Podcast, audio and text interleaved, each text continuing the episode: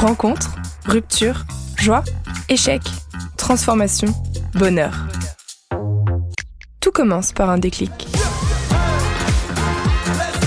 Bonjour à toutes et à tous et bienvenue dans ce nouvel épisode. Vous écoutez le déclic de Stéphane Houdet.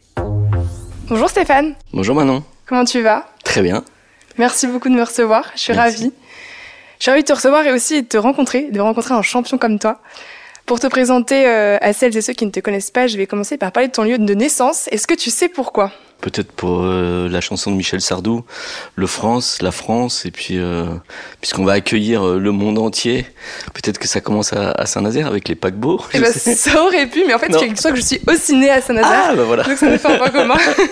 Des Nazériens. C'est ça, exactement. On se retrouve finalement. Alors aujourd'hui, on se retrouve chez toi, à Paris. Pour te présenter, Stéphane, tu, tu, joues au tennis depuis tout petit, je crois, et puis tu es devenu vétérinaire. Il y a quelques années maintenant, tu as vécu un événement important, un accident de moto à l'âge de 25 ans. À la suite de celui-ci, tu perds l'usage de ton genou gauche, et puis tu décideras quelques années plus tard de te faire amputer de cette même jambe, mais on en reparlera dans cet épisode. De cet accident, tu puises une force assez exceptionnelle. Tu décides de t'investir d'autant plus dans le tennis, et puis à l'envie, le talent, et les choses aussi qui font que bah, tu performes. Aujourd'hui, tu es joueur de tennis euh, professionnel, mais surtout, entre autres, champion du monde, triple champion aux Jeux paralympiques de tennis et le vainqueur de 23 grands chelems.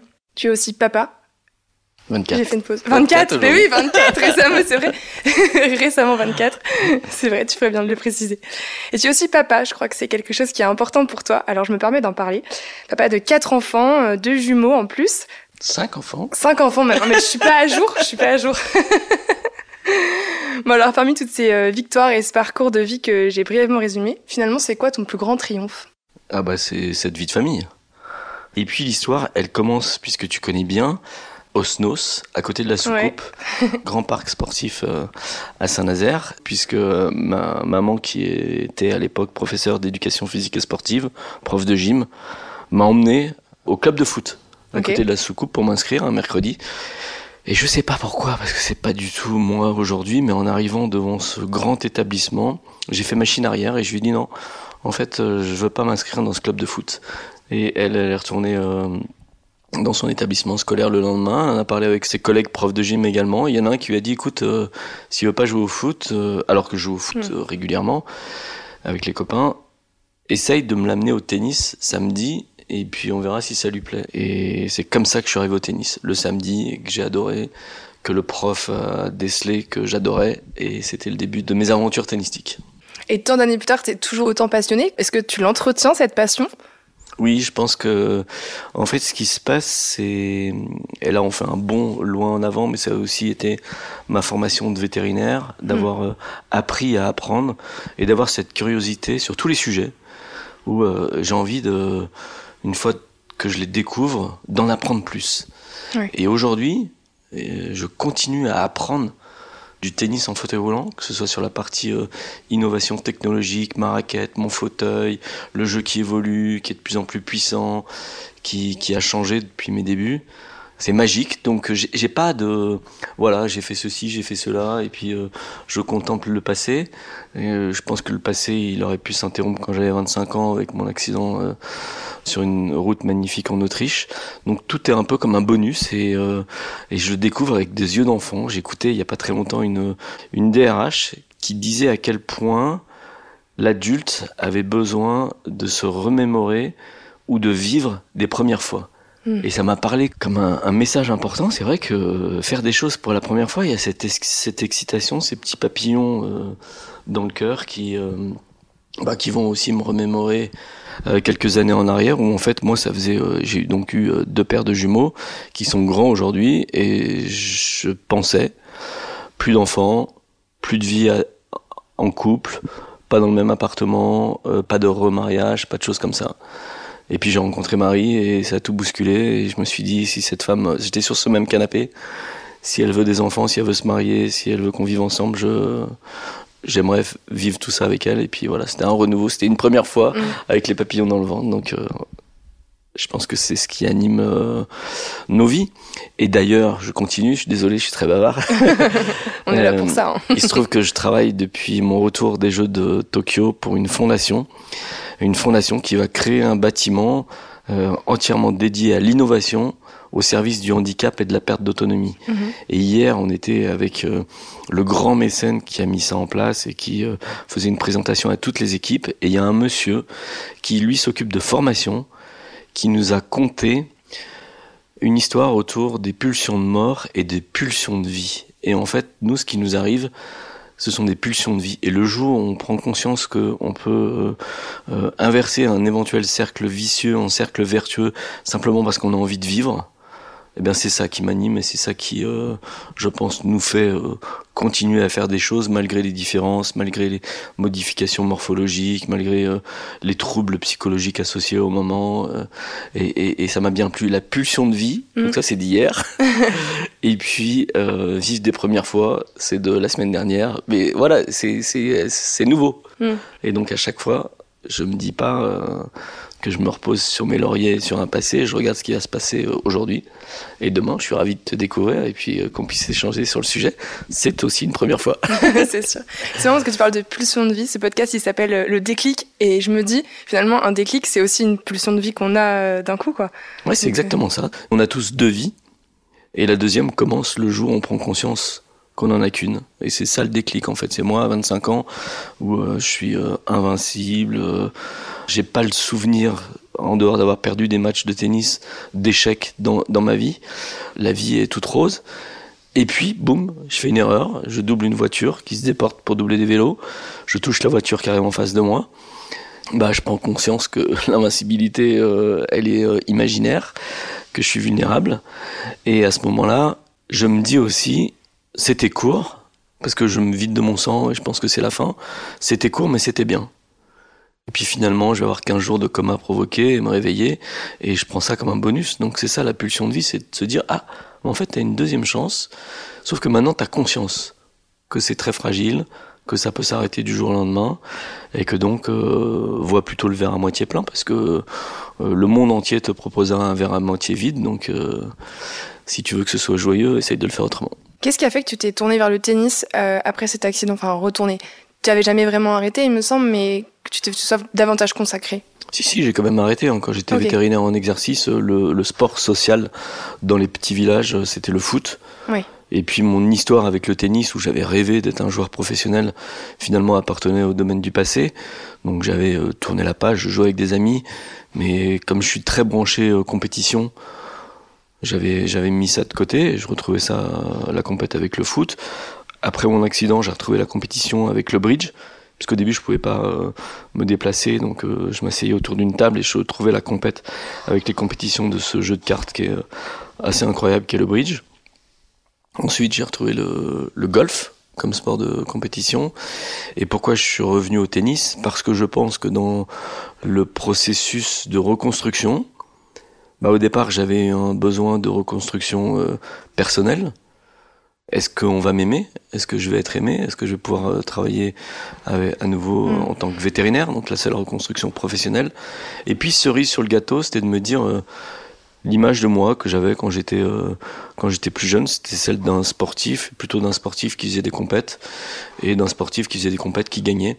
Donc pour retrouver ça, je me suis tourné vers la compète, donc le bridge, le golf et puis ensuite, bah, quand j'ai découvert le tennis, qui était mes premières amours, euh, ça m'a semblé être euh, évident, d'autant plus que le circuit de tennis est juste euh, incroyable, le circuit de tennis en fauteuil roulant.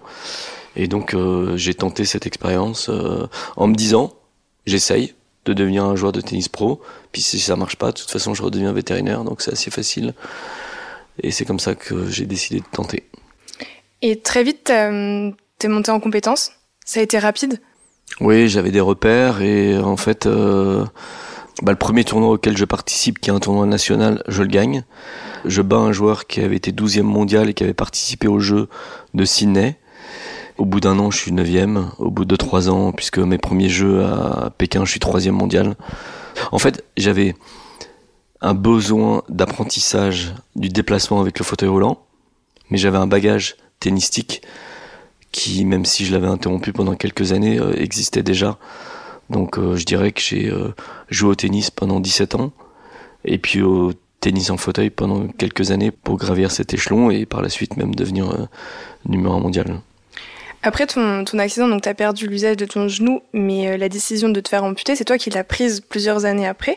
Est-ce que tu l'as fait par passion pour le sport? Est-ce que c'était uniquement pour le tennis? Comment ça s'est passé pour toi? Non, non, non, c'est pas du tout euh, une démarche tennistique. En fait, euh, en termes de temporalité, au mois de septembre 2004, je rencontre un joueur de golf qui euh, joue en Bermuda et dont on voit la prothèse. Et c'est le premier amputé que je vois super bien marcher. Moi, dans mon parcours médical, ma jambe a été récupérée sur la route. On m'a mis un clou depuis le haut du fémur jusqu'au bas de la cheville, où je n'ai pas du tout la possibilité de plier mon genou.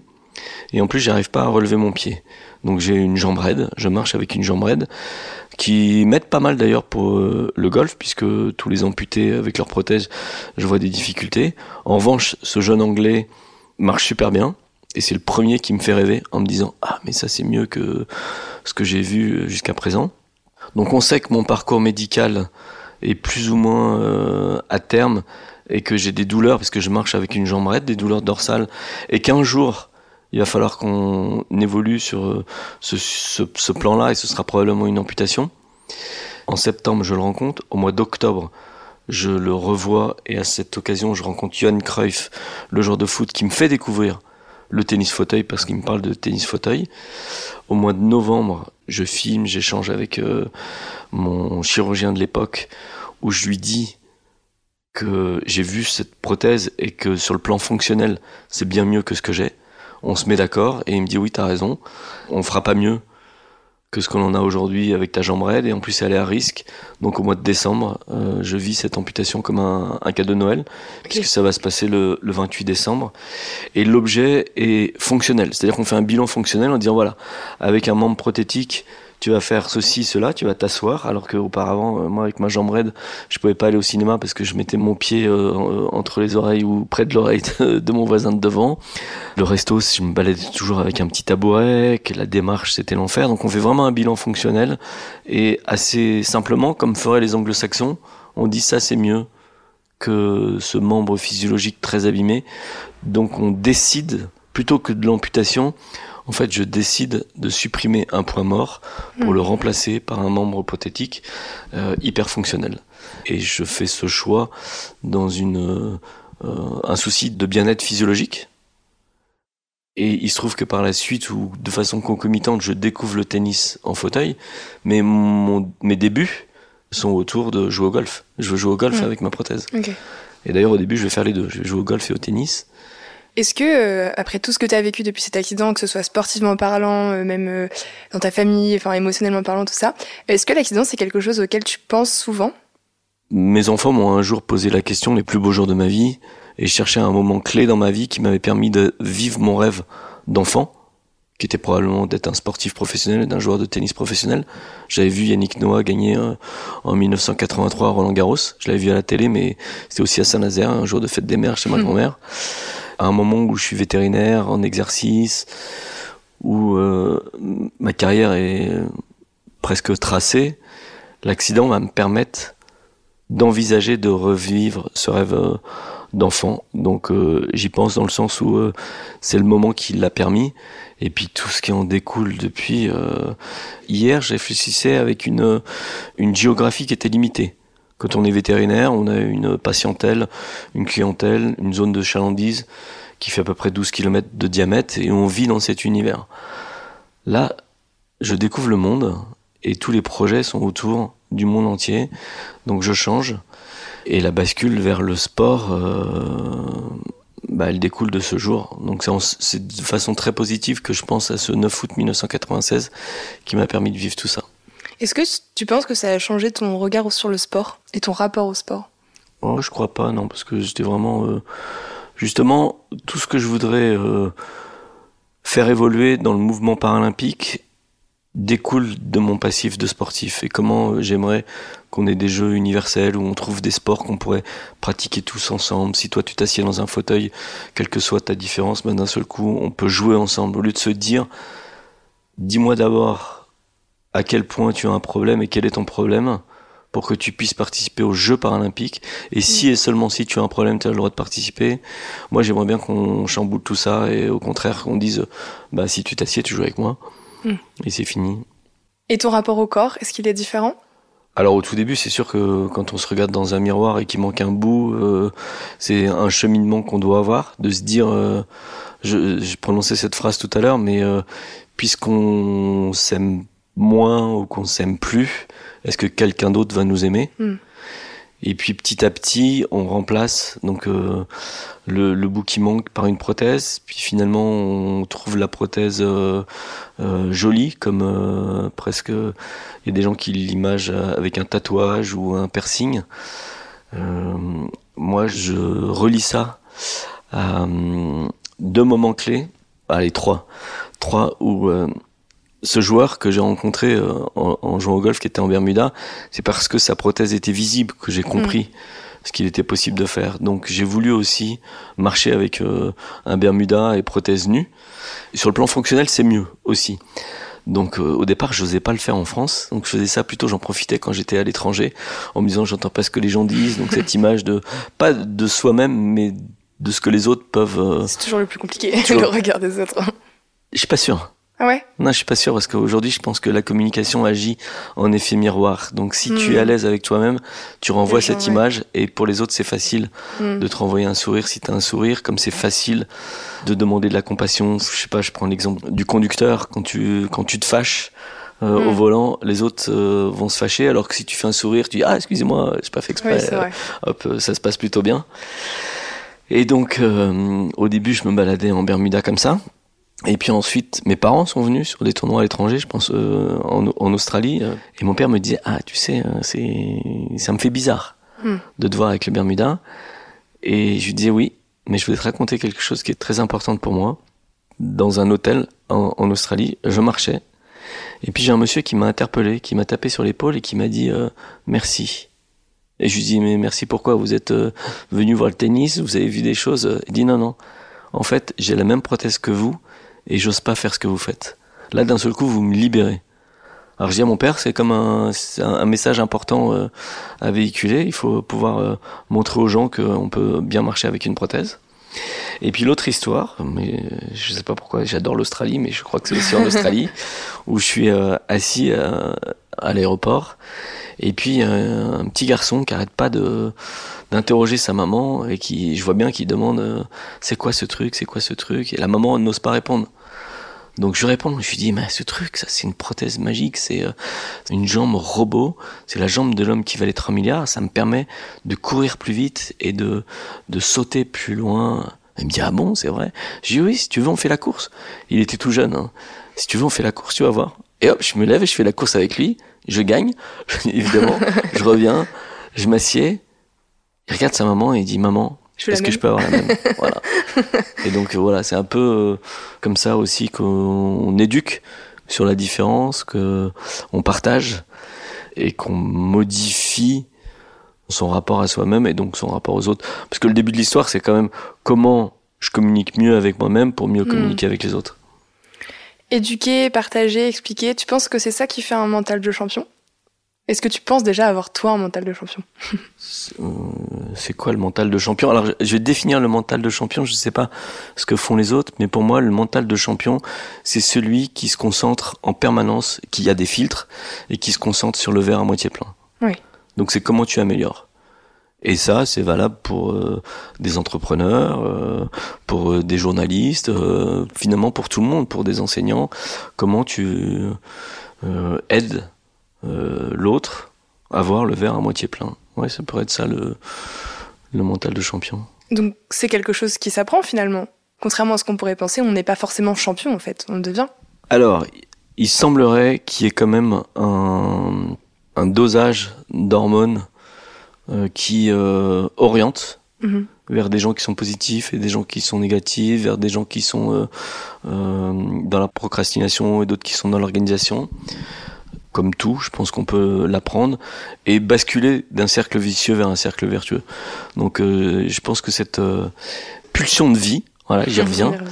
On l'a tous au fond de nous et on n'a pas tous la chance de l'expérimenter.